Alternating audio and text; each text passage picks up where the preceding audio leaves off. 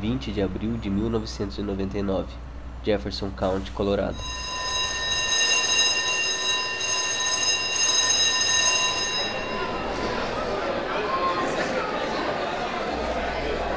Era apenas uma típica manhã de um colégio de ensino médio nos Estados Unidos. Às 11h14 da manhã, algumas mochilas são deixadas no refeitório, sem que ninguém notasse algo estranho. 11 e 19, dois estudantes com sobretudos pretos aparecem repentinamente em uma das entradas da escola. Abaixo de seus sobretudos são reveladas armas de alto calibre, rifles, espingardas calibre 12, armas semiautomáticas. E assim se iniciou o maior massacre em escolas já visto no mundo contemporâneo. O massacre de Columbine. Talvez o ódio tenha sido desvelado novamente de sua forma mais fria e torpe. Os autores do crime, os ex-alunos Eric Harris e Dylan Claiborne, mataram 12 alunos e um professor. Eles também feriram outras 21 pessoas e mais outras três ficaram feridas enquanto tentavam fugir da escola.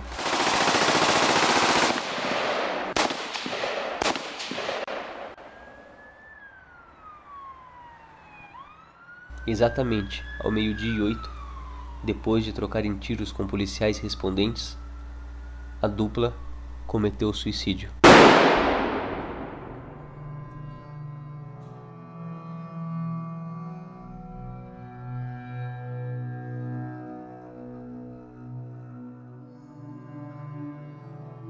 O caso comentado, o massacre de Columbine, aconteceu em 1999, ou seja, 21 anos atrás. Para as pessoas que viveram a época, foi suficientemente impactante para que nunca se esquecessem. Porém, é interessante a gente lembrar que grande parte da nova geração nunca ouviu falar do caso ou ao menos não sabe a gravidade do que aconteceu. E é sobre ele e sobre o ódio nosso de cada dia que nós vamos falar hoje no podcast do Caos Cultural. Eu sou o Luiz Pierotti. E eu sou o Fernando Henrique. Essa situação que a gente fala sobre uh, a, o grau de importância que o massacre de Columbine trouxe uh, e de impacto, né, o trauma que isso causou em uma geração e que hoje em dia já não, não tem esse mesmo trauma, uh, é uma situação importante de ser relembrada por diversos fatos, né, principalmente pelos seus motivadores e pelos reflexos que esse caso teve na atualidade, assim como a nova forma que ele traz para que a gente encare seus motivadores, o ódio e suas consequências, não é? Primeiramente é que não foi algo orquestrado de momento. Eles tiveram é, muito planejamento envolvido. Então, além do tiroteio, esse foi um ataque complexo, é, altamente é, planejado. Eles utilizaram bombas para afastar os bombeiros, eles usaram tanques de propano convertidos em bombas, que também foram colocados na lanchonete. Há uma estimativa isso aí foi feito na época, mas não é certeza que eles chegaram a fazer é, 99 dispositivos explosivos. Então a gente realmente é, não pode falar, é, desculpa a ironia aqui, mas que isso foi um, algo de oportunidade. Eles chegaram lá e, ah, não, vamos fazer isso agora. Não, eles realmente planejaram que eles iam matar as pessoas e eles queriam matar o maior número possível. E é importante a gente pensar nessa questão do planejamento, né, Fernando? por conta da forma como foi visto e até de determinados grupos ainda tratam essa ação como se fosse uma questão de um lobo solitário, né? De alguém que agiria de impulso, é, sozinho, sem uma organização, muitas vezes de forma passional. É... E não foi isso que aconteceu, né? No começo, é, tentaram trazer as motivações, né? A imprensa chega no local, ela já começa a fazer ali as suas avaliações do que, que teria ocorrido naqueles dois jovens para eles cometerem esse crime. Dentro dessas análises, eles começam a analisar se foi bullying. A parte importante aqui de se notar é que é, acho que o Luiz também lembra disso. Na nossa época que a gente estudou, nem existia essa palavra. Então as pessoas se zoavam, sei lá, faziam realmente brincadeiras estúpidas, mas não havia esse termo bullying. A gente pode até falar que o bullying, é, da forma como a gente conhece essa palavra, da forma que ela é utilizada hoje em dia, ela ganhou forma realmente após esse, esse atentado terrorista numa escola. Mas não foi só o bullying, tá, pessoal? É, a gente também teve jogos de videogame. Uh, foi avaliado questões de problemas psicológicos. Eles uh, gostavam muito de assistir um filme chamado Natural Born Killers, que é do Oliver Stone. E também tinha essa questão de que quando eles adentraram na escola, eles estavam utilizando sobretudo preto. E isso remeteu a um filme da época que era o Matrix, uh, onde você tem cenas de pessoas com sobretudo pretos tal atirando. Uh, e também cultura gótica. Inclusive, um dos uh, expoentes aí, é, que foi alçado como um dos culpados, foram as músicas de heavy metal. Em especial, o Rammstein, que é uma banda é, alemã, alemã. É, alemã e o, é, o Mary Mason também, que foi apontado como um dos responsáveis pelo ataque. De uma responsável no ponto de vista de uma influência negativa, né? Que queria se trazer. Que daí a gente tem essa ideia uh, da forma como foi tratado o caso na época pela sociedade em si, que sempre buscou uh, um motivador para transformar essas, essas crianças, esses adolescentes no caso, em exceções à regra, né? De tirar a culpa de alguém e colocar a culpa em um caso isolado, que é, na verdade, influenciado por determinadas situações, que levassem ele a, eles a optar por por esse caminho de violência, de agressão e, e tudo isso. Inclusive o próprio Marilyn Manson, como você comentou, ah, existe algumas entrevistas dele dando um depoimento sobre o caso e comentando que ao questionarem ele sobre se ele achava que a música dele podia influenciar pessoas, se ele achava que a mensagem dele era ruim, se a música dele poderia ter alguma influência dentro das 12, da morte de 12 alunos e um professor, no caso, né? E ele comentou que essa pergunta não deveria ser feita para ele. A pergunta sobre a motivação e sobre o que levou alguém a fazer isso deveria ter sido feita para os garotos antes do ato, né?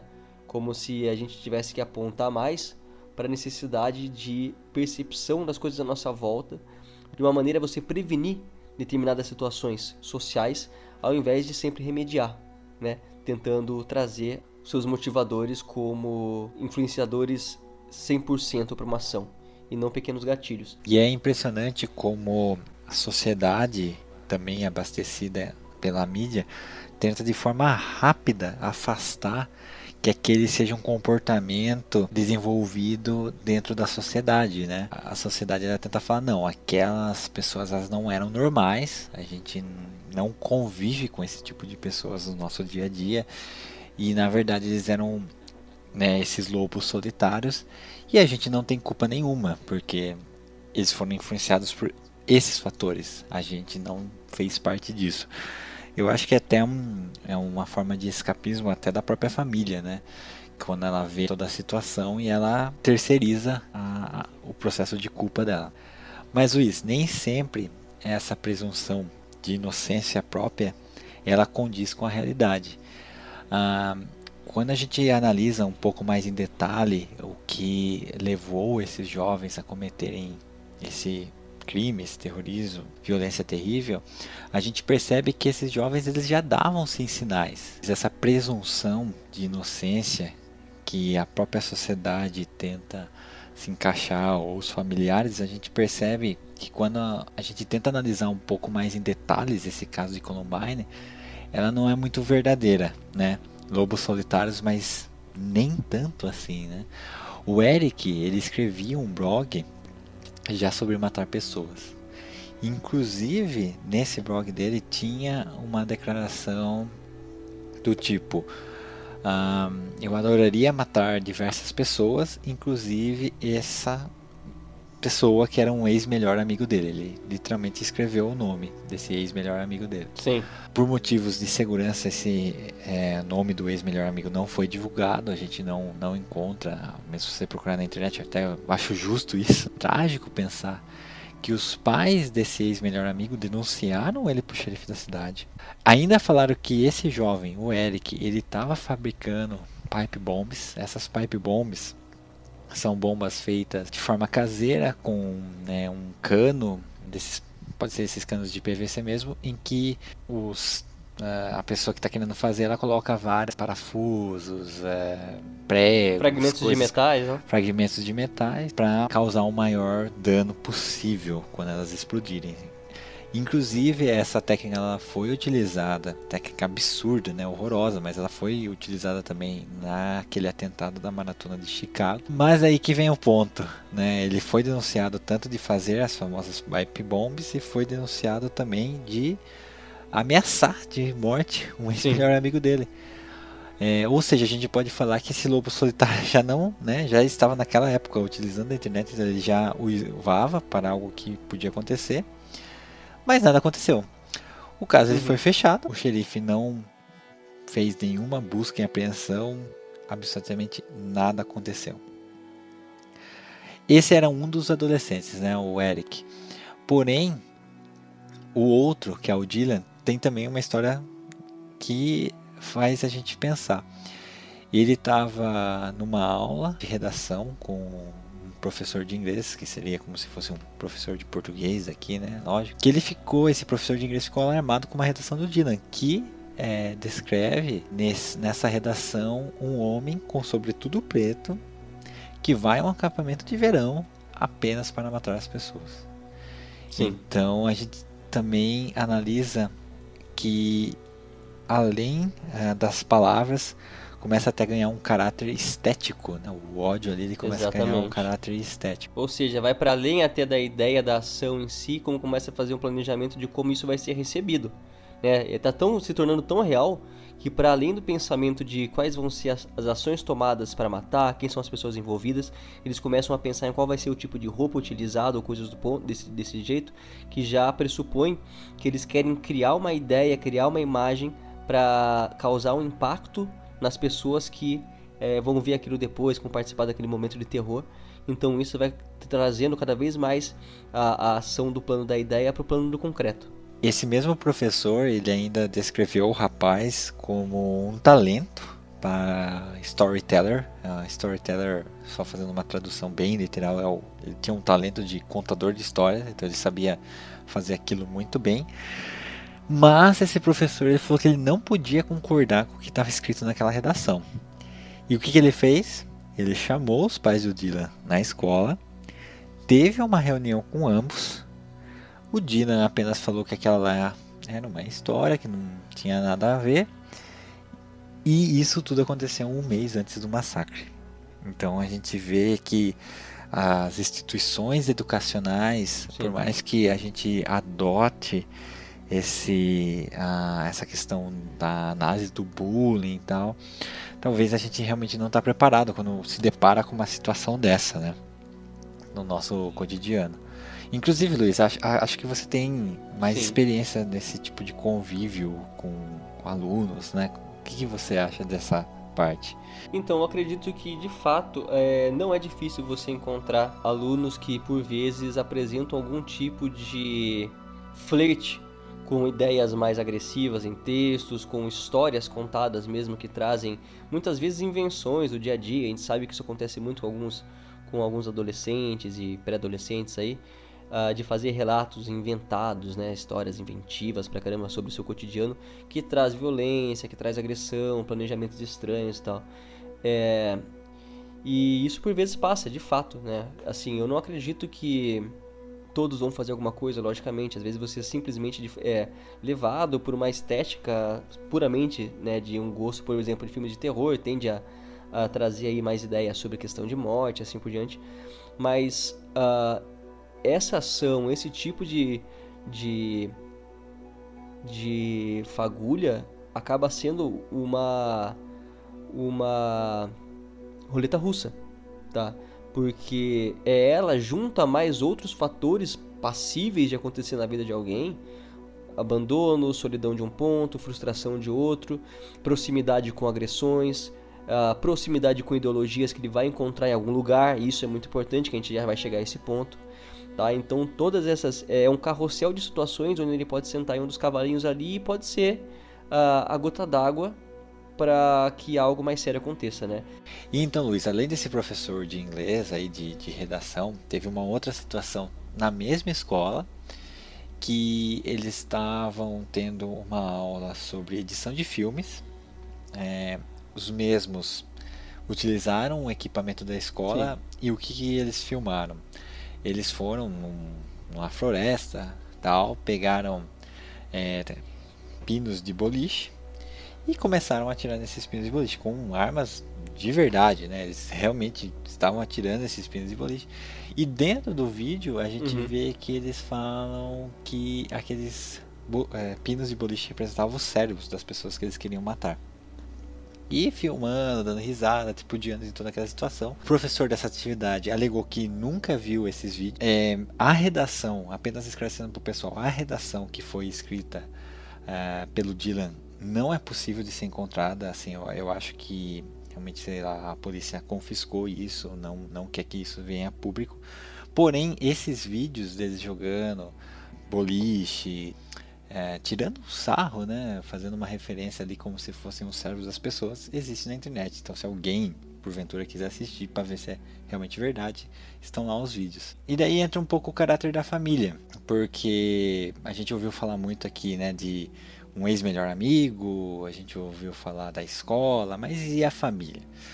Os pais do Eric, eles alegaram que eles percebiam algum tipo de comportamento, algum problema de comportamento, algum distúrbio dele, aparentemente. Uh, e isso foi encontrado, só que foi encontrada uma informação no diário de, do Eric que ele mentiu para o pai, uh, dizendo que já não estava mais percebam a conjunção do verbo, ele já não estava mais fabricando pombas. Então, para ser um pouco mais específico, dá a impressão assim que o pai dele sabia já que ele estava fabricando bombas. Houve uma conversa entre os dois e ele falou que não estava fabricando mais. Isso não foi relatado. E daí entra um ponto que a gente precisa analisar, que é talvez que quando isso aí, é, essa situação, ela sai da instituição e ela entra na família, muitas famílias elas têm vergonha né, dessa situação. Elas não querem acreditar ou têm uma vergonha. Não, meu filho não vai ser essa pessoa. Não é uma coisa que o meu filho faria. Então não, não vou denunciar meu filho né, para a polícia, alguma coisa desse tipo. Ou vou tentar conversar de uma forma mais enfática com ele, realmente entrar no quarto dele e descobrir alguma coisa. Então você vê uma, infelizmente, uma tolerância da família a um tipo de prática. E eu acho que essa tolerância ainda se dá mais, é, em uma, um grau mais profundo, no, na, na, questão social, né? Por exemplo, vamos lembrar que é uma situação onde até pa, os pais de um amigo dele souberam do caso, passaram para o xerife, teve uma repercussão, ou seja, era tamanha a clareza do que da, das ações, da estranheza das atividades daqueles meninos, que mais de uma pessoa sabia, inclusive uma força policial, né, uma autoridade policial. E isso me lembra muito as questões que a gente vê hoje em dia. Né, que hoje em dia na internet, o que seria essas ações de fazer um, um texto na, em um blog falando sobre sua vontade de matar alguém, uh, atirar em pinos falando sobre isso e tal, é, comparado à quantidade de discursos de ódio, ameaças de, de morte muitas vezes, uh, incentivo ao assassinato, agressão e tudo mais que a gente vê principalmente no Twitter hoje em dia, uh, essa, essa paixão que a gente anda vendo, principalmente no Brasil aí, né, que começou a ter essa, esse amor por armas e falar sobre uh, é, atirar isso, aquilo, se proteger, esse ódio meio incubado ainda que vai saindo aos poucos, nada mais é do que a mesma coisa que os garotos fizeram, numa escala, uma escala mais uh, coletiva. E o que eu percebo é que essa tolerância que os pais dos dois garotos tiveram é a tolerância que muitas vezes a sociedade tem de querer não acreditar, né? A gente fala, não, as pessoas estão falando isso, mas eles não vão fazer nada. Ah, tem um símbolo nazista no meio da Paulista, mas eles não vão fazer nada. Ah, essas pessoas estão imitando alguma coisa do Ku Klux Klan, mas eles não vão fazer nada. Então é essa tolerância que abre caminho para que as pessoas deem passos cada vez maiores e se organizem, né? Isso é importante. Sim. Aliás, uma, uma das frases uh, do diário do, do Eric uh, é, é, em inglês que foi a seguinte: ele falou, é, Natural selection, damn, it's the best thing ever happened to the earth, getting rid of all the stupid and weak organisms. Fazendo aqui uma tradução bem rápida uh, e literal, é, seria assim: seleção natural. É a melhor coisa que já aconteceu na Terra. é, arrancando, né, retirando todos os organismos estúpidos e fracos. Aí a gente já pensa nessa questão de minoria, de que como realmente ele já pensavam nisso, né? De, de ah, realmente essa, esse ódio deles já estava num ponto que estava na cara que eles iam fazer alguma coisa. Né? Inclusive no dia do atentado, é, um deles estava com a camiseta branca escrito Natural Selection e o outro estava com a camiseta preta escrito Rap. Né? Que rap, para quem também não sabe, é, é cólera. Né?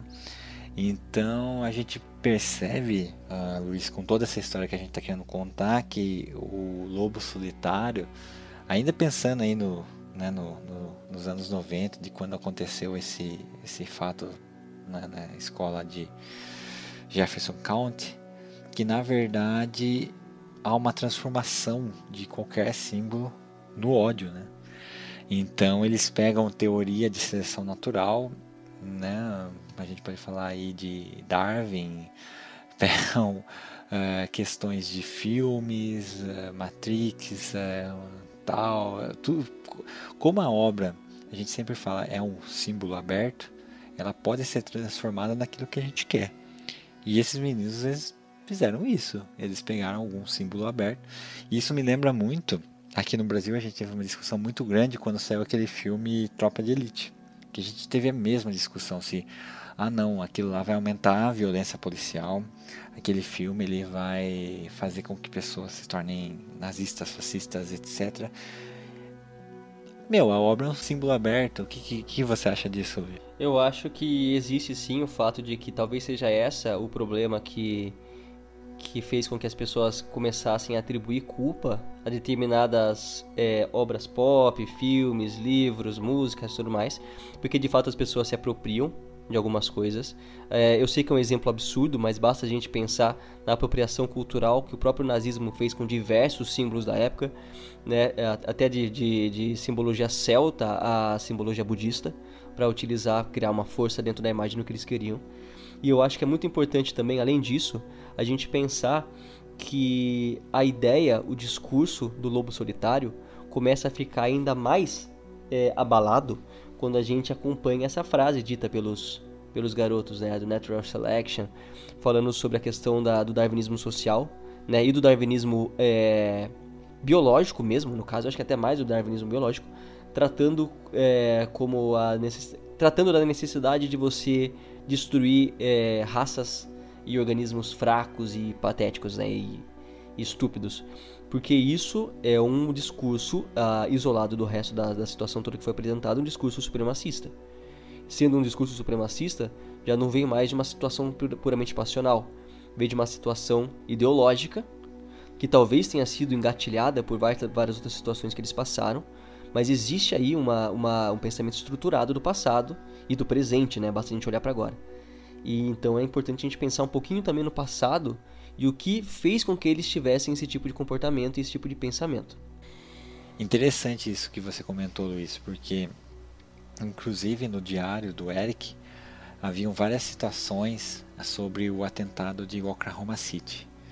Não é um fato muito conhecido, eu acho que de nós brasileiros, acho que ainda o massacre de Columbine é um pouco mais conhecido, mas esse atentado de Oklahoma City foi um ato de terrorismo doméstico ele foi perpetrado contra um, um edifício público dos Estados Unidos, do Federal Alfred Murrah. Ocorreu no centro de Oklahoma City em 19 de abril de 1995. Esse ato ele foi orquestrado por duas pessoas, um, um cara chamado Timothy McVeigh e Terry Nichols. Né? O ato ele ocorreu às 9 horas da manhã, em 2 minutos, matou pelo menos 168 pessoas e ainda feriu mais de 680 pessoas e destruiu um terço do prédio. Por que, que esse fato é interessante no contexto histórico? A gente teve ali um comandante que ele ficou responsável por investigar o que tinha acontecido naquele atentado. Esse comandante ele se chamava Norman Wilson. Ele testemunhou perante um subcomitê de terrorismo do Senado dos Estados Unidos e ele teve uma declaração de abertura extremamente polêmica. porque ele dizia que a própria Constituição dos Estados Unidos não apenas permitia, eh, permite especificamente a formação de um exército federal, como também reconhece o direito inerente do povo de formar milícias. E além disso, reconhece que o cidadão tenha seus armamentos pessoais tal nessa milícia. Sim. Por que, que isso é tão polêmico? Porque esses dois essas duas pessoas que cometeram esses atentados, eles também eram ligados a essa milícia. É uma milícia que ainda existe hoje, Michigan. essa pessoa que deu essa declaração, Norman Watson, ela foi expulsa tanto da milícia como também do comando da, da, das investigações, porque na época foi considerado uma vergonha alguém é, falar isso. Mas uma coisa que eu acho bem interessante para explicar para as pessoas, inclusive eu assisti um documentário, Luiz, é, eu não lembro muito bem o nome do hum. documentário, mas que ele mostrava que ali na região da fronteira dos Estados Unidos uh, com o México, você tem pessoas que se vestem com roupa de exército, tem armas pesadas e que elas dizem que elas combatem ali a questão de invasão dos Estados Unidos e tal. E elas são milícias. Elas não têm, elas não têm nenhum comandante, elas não têm nada de ligação com o Estado. Mas é impressionante a gente perceber como tanto em Michigan como na divisão, ali talvez tem em outros lugares, gente, eu não, não cheguei a pesquisar isso, mas que essas milícias estão ali. Elas estão ali espalhadas nos Estados Unidos em, em determinadas regiões e que quando você começa a ter, aí que vem um ponto ah, importante, Luiz, que quando você começa a ter o ódio como parte de uma tolerância do Estado. Né? Então você sabe que é uma organização criminosa, você vê pessoas armadas, mas você tolera aquilo. Né? Você faz uma tolerância com essas milícias.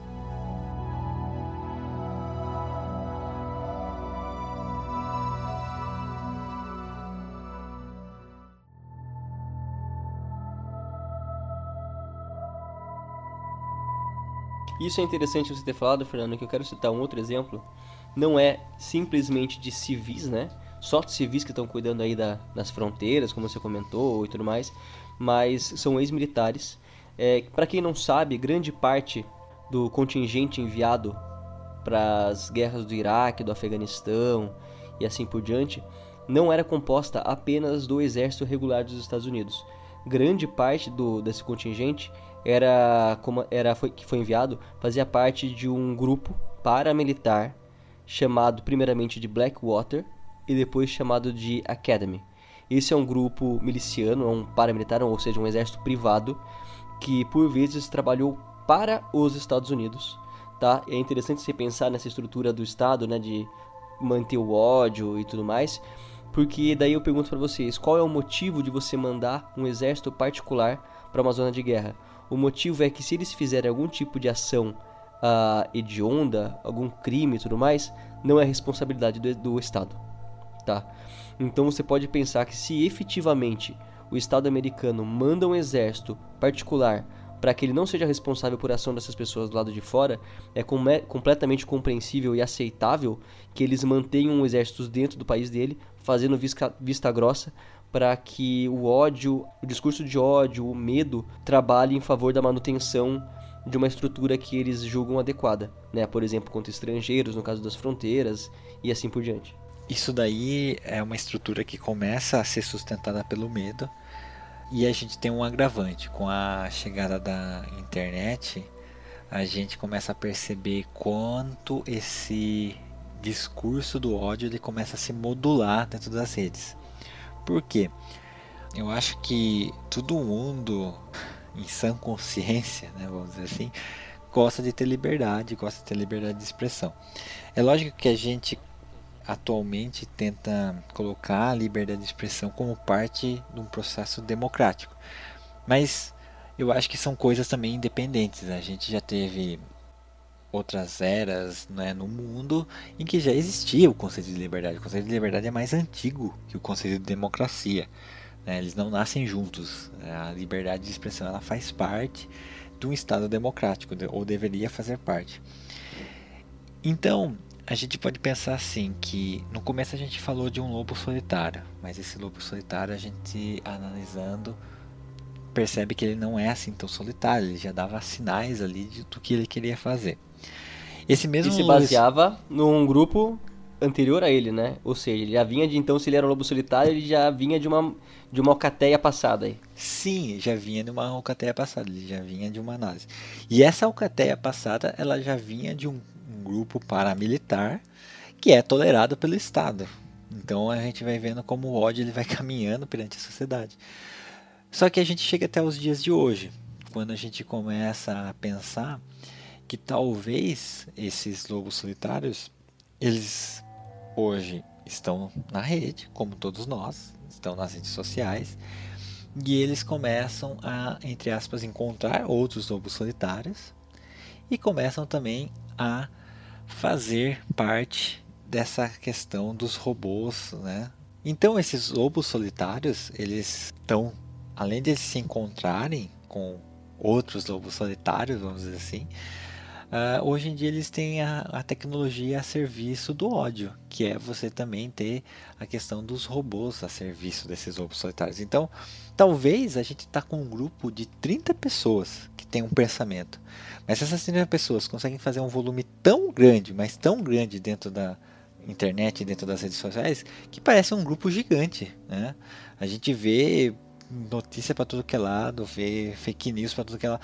Então a gente começa a acreditar nessas pessoas. Então, ou você também começa a inviabilizar o discurso de alguém que está tentando te falar a verdade. Também é um jeito de você ter uma quebra.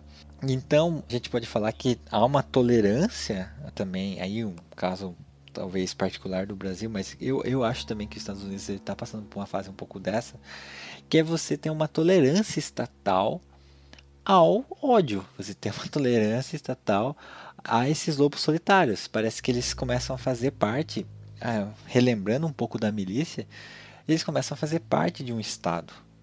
Né? E daí entra aquela questão que você comentou uma vez, Luiz, da necropolítica, né? A necropolítica, então, a gente começa a pensar a ideia de que essa tolerância, a essa, essa, esse, essa vista grossa estatal, e tudo mais, ela pertence a um, um, gerenciamento de interesse. Qual é o interesse daquele grupo específico, daquele grupo é, que governa a população no momento? É você ter uma baixa de uma visão política que vai contrária à sua? É você tentar manter uma, a sociedade com os papéis da, da, das minorias ainda na sua própria condição de, é, de, de minoria, sem você dar direitos tudo mais? Isso vai contra a sua ideia? Então mantenha a voz desses, desse, dessa alcateia, né? já não é mais um lobo solitário, dessa estrutura vigente, uh, tolerável, é, para que ela faça o trabalho por si só e crie os seus símbolos, como você disse, os símbolos de, é, às vezes propagado pelo robô, né? Tem um, um, filósofo, eu não lembro agora quem foi, que comenta que é, que é, mais fácil você enganar um grupo de pessoas do que uma pessoa é, sozinha, né? uma pessoa em particular porque esse grupo se retroalimenta. Então você imagina você enganar esse grupo ainda utilizando uma horda de robôs, criando uma imagem gigante. Quanto mais RTs, quanto mais retweets, quanto mais, mais curtidas naquilo, a, a, os símbolos se tornam mais verdadeiros e mais concretos.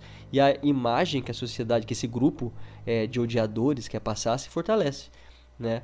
Então é uma bandeira, como a gente já falou, é, aos poucos sendo colocada, uma bandeira supremacista no meio da rua, ao lado de policiais que ignoram isso ser uma coisa inconstitucional. São tochas semelhantes à da Ku Klux Klan no meio de Brasília, né? E isso se torna normal. São gritos de ameaça ministros do Supremo Tribunal, ameaças de morte mesmo, com direito a, a tweets comentando sobre a possibilidade de estuprar e matar a filha de ministros, sabe? Isso passa a ser aceitável. Em nenhum lugar do mundo isso seria aceitável. Então, de fato, existe trabalho estatal e da sociedade em grande parte de deixar passar aquilo que você julga ser benéfico para sua visão de mundo, para sua ideologia ou para sua vontade, né?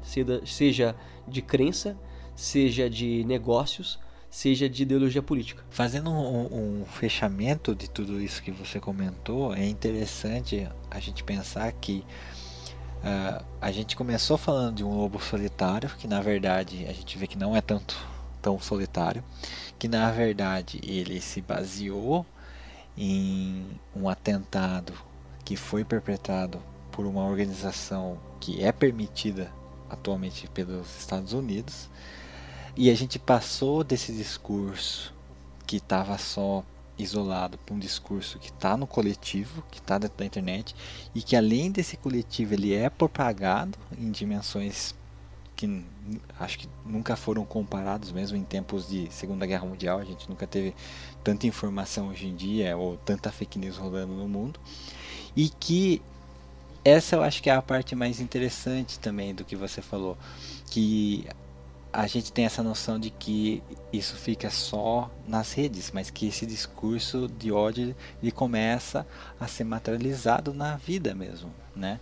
A gente começa a ver essa questão Sim, de tochas, de eu acho que um ponto interessante para a gente é, falar também, como a gente começou falando de escola, Luiz, é falar um pouco sobre o caso de Suzano e Realengo. Você lembra mais ou menos como que foi isso aí? Uh, Suzano e Realengo são ótimos exemplos para a gente conseguir descobrir, né, desvendar uh, o caráter estrutural por detrás é, da ação individual num cidadão, né, de um psicopata, digamos assim. Os dois casos têm algo em comum. Tratando primeiro só do, dos casos em si, é, o primeiro era aconteceu em Realengo em 2011 com um rapaz que de 25 anos, ex-aluno de uma escola, que depois de passar por diversos problemas sociais, problemas psicológicos, tudo mais, voltou à escola onde ele tinha se formado e matou 12 pessoas. Depois se matou quando tomou um tiro da polícia. Em Suzano foram dois garotos, um garoto de 16 anos e um garoto de 22. Tudo foi orquestrado por esse garoto de 16 anos, que depois veio à tona que a sua motivação, digamos assim, o que levou ele a esse, essa sinuca de bico de escolher um ato de bárbaro dessa forma, foi primeiro muito casos de um caso pesado de bullying, né, que ele sofria dentro da escola, somado a uma mãe que não era presente, não tinha pai, a mãe não era presente, era viciada em drogas, não se dava bem com o avô, morava na casa do avô, mas a única pessoa que de fato ele tinha algum tipo de vínculo familiar que fosse próximo era com a avó, que morreu ao mesmo tempo em que essa situação com a escola estava acontecendo. Ele tinha inclusive, se não me engano, abandonado a escola, não se dava com o avô, no mesma época de tempo, o, o tio dele, para quem ele trabalhava numa empresa, mandou ele embora. Então foi uma soma de situações que levou a uma quebra do indivíduo, né? E nos dois casos, o auxílio, a proximidade de alguém para poder trazer um norte para essas pessoas não veio da sociedade profissional, de médicos, psicólogos, psiquiatras, amigos. Veio de um grupo, o mesmo grupo do, de um fórum de Chan na internet, que é um grupo vinculado aos incel. O grupo de celibatários involuntários, no caso, era exatamente o mesmo fórum. O que esse grupo faz? Ele tem como base a misoginia extrema.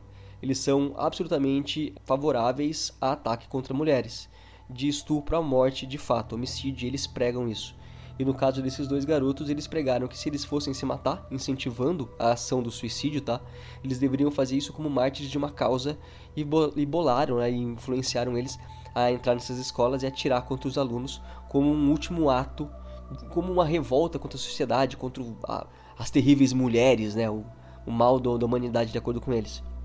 No caso de Suzano, o caso mais recente, essa atividade aí de acertar especificamente as mulheres não apareceu muito, tá? Foram mais homens mortos na, na, escola do que mulheres. Inclusive o próprio tio do garoto que, que demitiu ele também foi morto no caminho para a escola.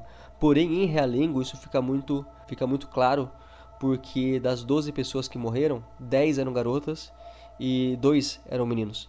E de acordo com testemunhas e com as avaliações médicas né, da polícia, depois de tudo mais, ele atirava em mulheres em pontos mais letais e em rapazes em pontos menos letais.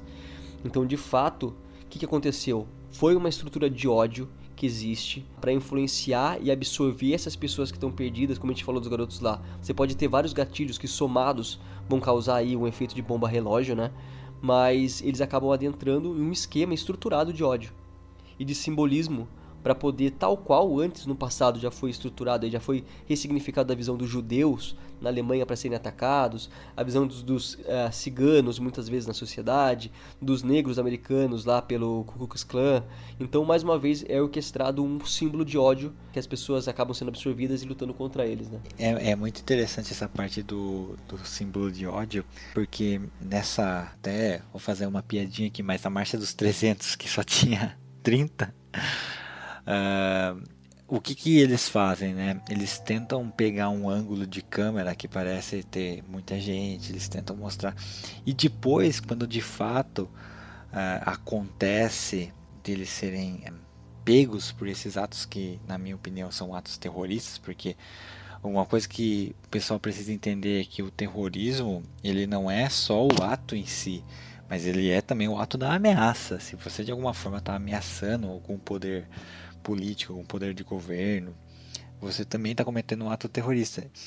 Eles fazem esse ato e depois eles voltam como se fosse, não, era para a gente fazer um meme, era para era pra, né, essa, essa modulação do discurso.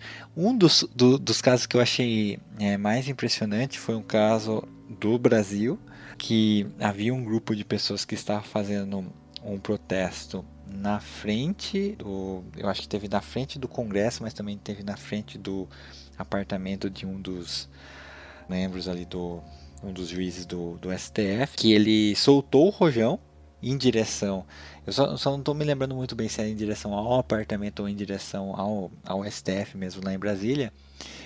E que a justificativa, depois ele de ser indiciado por cometer um crime, é a mesma coisa de chegar alguém na sua casa e jogar um, um um, um, um rojão na um sua rojão garagem. Na, na, sua garagem e fala, não, é minha liberdade de expressão jogar um rojão na sua garagem.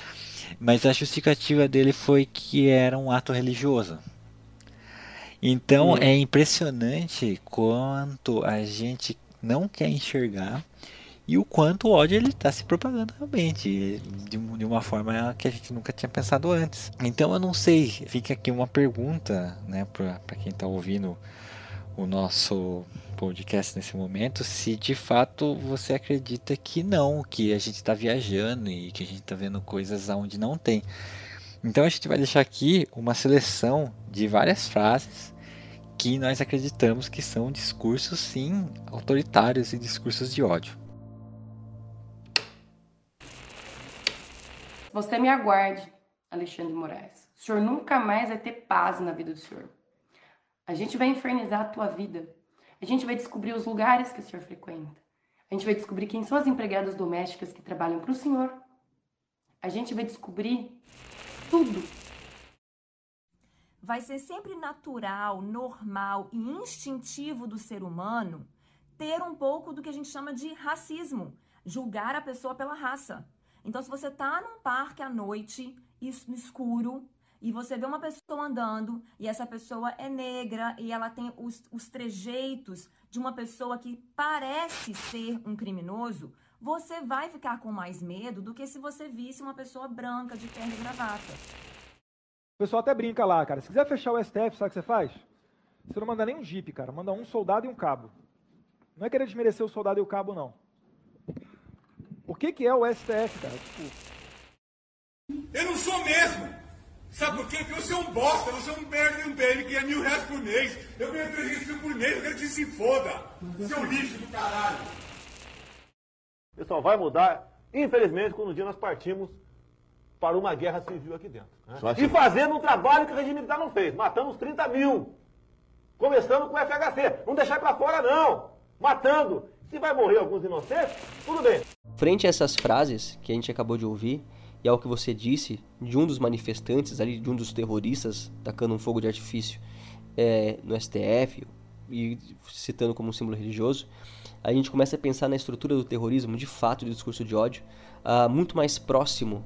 Apesar que muita gente vai falar que isso é absurdo, lidar com isso, mas esse é o ponto que a gente está falando. Até onde a nossa tolerância uh, aceita uma situação e até que ponto a gente se nega a enxergar como os pais do Eric e do Dylan é, se negaram, como o xerife se negou e tantas outras situações. Porque a cada passo do caminho da tolerância do ódio, justificado por uma crença ou por uma ideologia, ao ponto de falar que uma agressão é um ato político, isso não é exatamente o que os ditos, né, globalmente falados terroristas aí do ISIS, do Estado Islâmico e tudo mais fazem, eles acreditam de tal forma em uma verdade que para eles eles podem causar dor, morte, violência, agressão e terror por meio daquela verdade, daquela crença.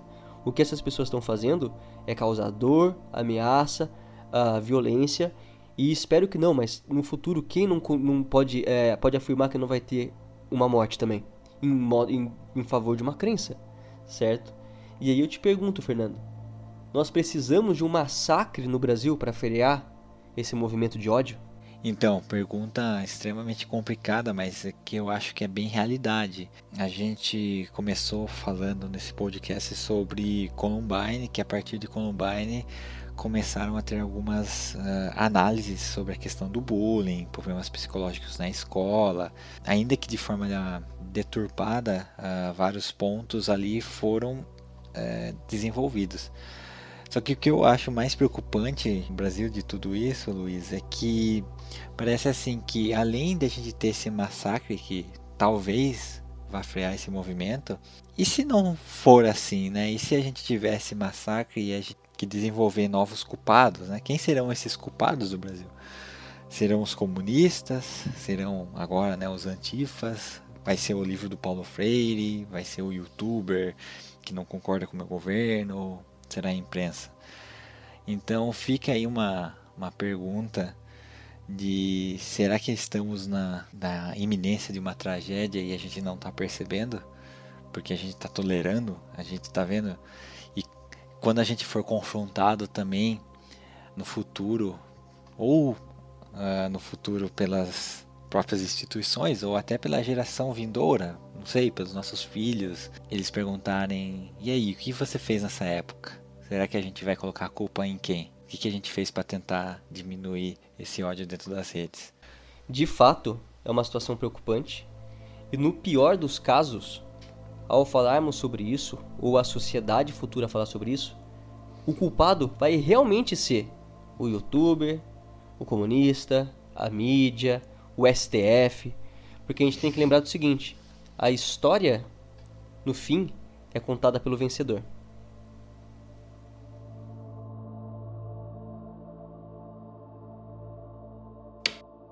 Eu peço encarecidamente, não usem a morte do meu filho para alimentarem o ódio. Mas na verdade foi esse ódio que matou meu filho.